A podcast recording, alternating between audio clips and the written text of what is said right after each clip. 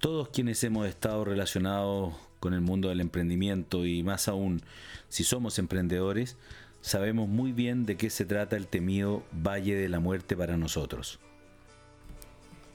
Aunque el nombre proviene de una zona desértica al sureste de California, específicamente en el Valle de Mojave, que durante la fiebre del oro fue testigo de la muerte de 13 pioneros que intentaron llegar a los campos de oro, el término tiene un sentido distinto en el mundo de los negocios y especialmente para los emprendedores que, al igual que esos buscadores de oro de antaño, se aventuran en búsqueda de propósito y éxito empresarial.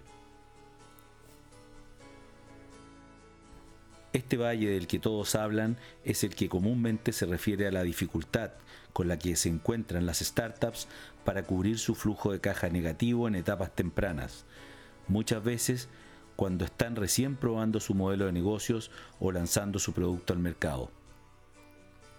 Hay diversos estudios que demuestran claramente que cerca del 90% de estas empresas mueren en el camino antes de los 3 o 4 años, ya sea porque no lograron levantar capital o simplemente no pudieron alcanzar el punto de equilibrio a tiempo.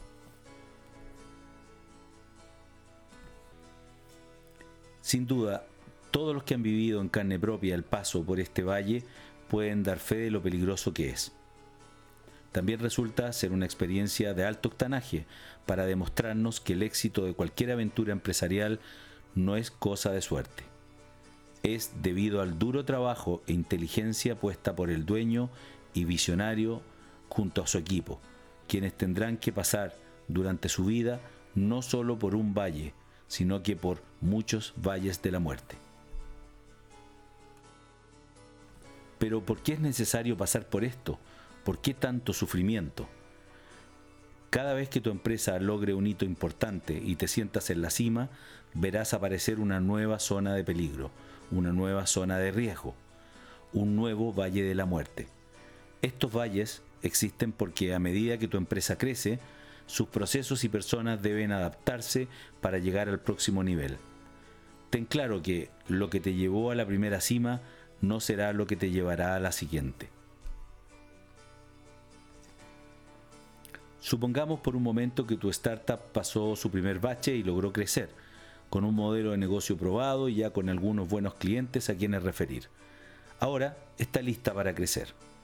Ese empresario, y hablo de empresario y no de emprendedor, ahora que ya logró consolidar su empresa, en el camino se encontrará con lo que quiero llamar un segundo valle de la muerte. Este valle dice relación con lo que le ocurre al visionario emprendedor cuando necesita escalar su empresa después del éxito.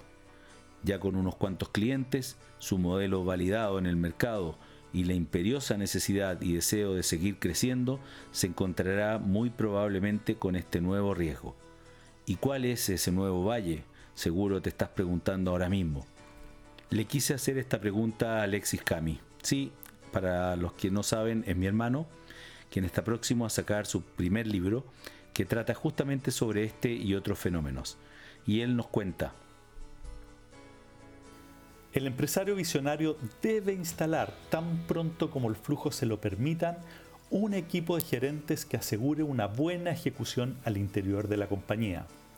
Inevitablemente llegará el momento en que el empresario necesite, si no quiere quedar atrapado en su propia empresa, intermediarios efectivos para convertir su visión en realidad. Así es, tal cual lo comenta Alexis. A ese equipo que debe hacer crecer la compañía, profesionalizarla y ejecutar la visión del emprendedor, le llama la capa de gestión. Esa capa de gestión que deberá hacerse cargo de cada una de las áreas de la empresa, con un equipo y líder empoderado en cada una de ellas, tomando decisiones. Si lo anterior no ocurre, el riesgo de que la empresa no pueda crecer o no pueda subsistir en el tiempo es enorme.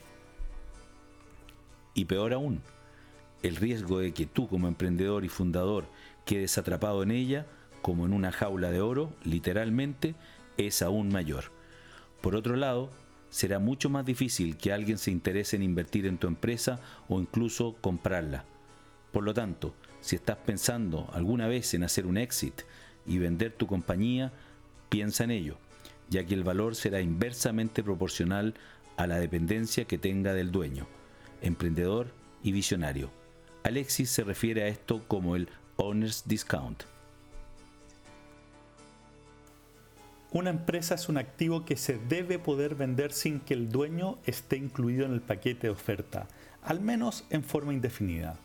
Lo usual, debido a la dependencia de la empresa en el dueño, es que el owner's discount sea de no menos del 20 al 30%, pudiendo llegar incluso al 100%, en cuyo caso en la práctica la empresa es invendible.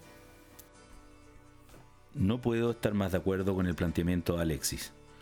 Yo mismo lo viví un par de veces. Con oferta en mano, el acuerdo al que habíamos llegado supuestamente con el potencial comprador simplemente se esfumó, sin razón aparente. Claro, yo no entendí la razón, pero después supe que el problema había sido yo. Exactamente, yo, tal cual lo escuchaste, el que se supone más sabía de la empresa, el que mejor sabía vender sus productos y servicios y de quien en definitiva dependía su subsistencia. El mismo que le había dado vida se estaba convirtiendo en la limitante para su crecimiento. Muchas veces el visionario tiene conflictos con el management debido a las diferencias de visión, por lo que se hace extremadamente necesaria una pieza adicional en el puzzle organizacional. Fue justamente esa una de las razones por la cual en 1985 el propio Steve Jobs se vio obligado a abandonar Apple, la empresa que él mismo había fundado años antes. La forma de resolver este problema es anticipándose a él. Si ya sabes que va a ocurrir, prepara tu empresa para que se independice de ti. Prepara esa capa de gestión y contrata a un integrador que sea tu mano derecha, que te ayude a construir esa visión con la que sueñas junto a un buen equipo de gestión.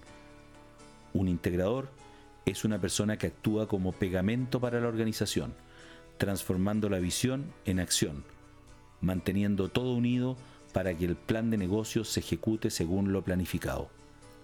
Es como el baterista de una banda. A mí que me gusta tocar batería, les puedo decir que es quien lleva la cadencia y el ritmo de la canción.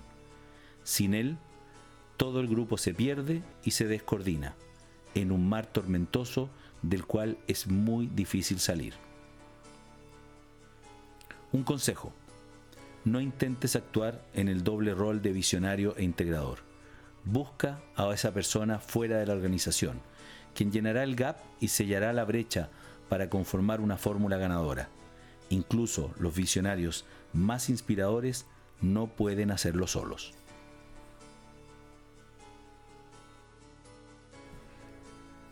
Espero que este tema haya sido interesante para ti en los directorios que participo y las empresas con las cuales estoy trabajando, me ha tocado reiteradamente ver problemas de escalamiento en donde la organización ya no responde a su naturaleza inicial y necesita cambios urgentes. Así es que recuerda, esos cambios urgentes normalmente necesitan esta nueva capa, la capa de gestión, liderada por este integrador que te va a ayudar a escalar, que te va a ayudar a ordenar y que te va a ayudar a ejecutar esa visión de largo plazo que como fundador tuviste al iniciar la compañía. Te invito una vez más a revisar mi blog personal robertocami.com o piensaalrevés.cl donde podrás revisar muchos artículos de interés, también descargar este y otros podcasts y también agendar una hora si es que te interesa tener una conversación de valor sobre algún problema de negocios o sobre algún consejo donde yo te pueda ayudar. Nos estamos viendo en una próxima oportunidad. Que estés muy bien. Chao, chao.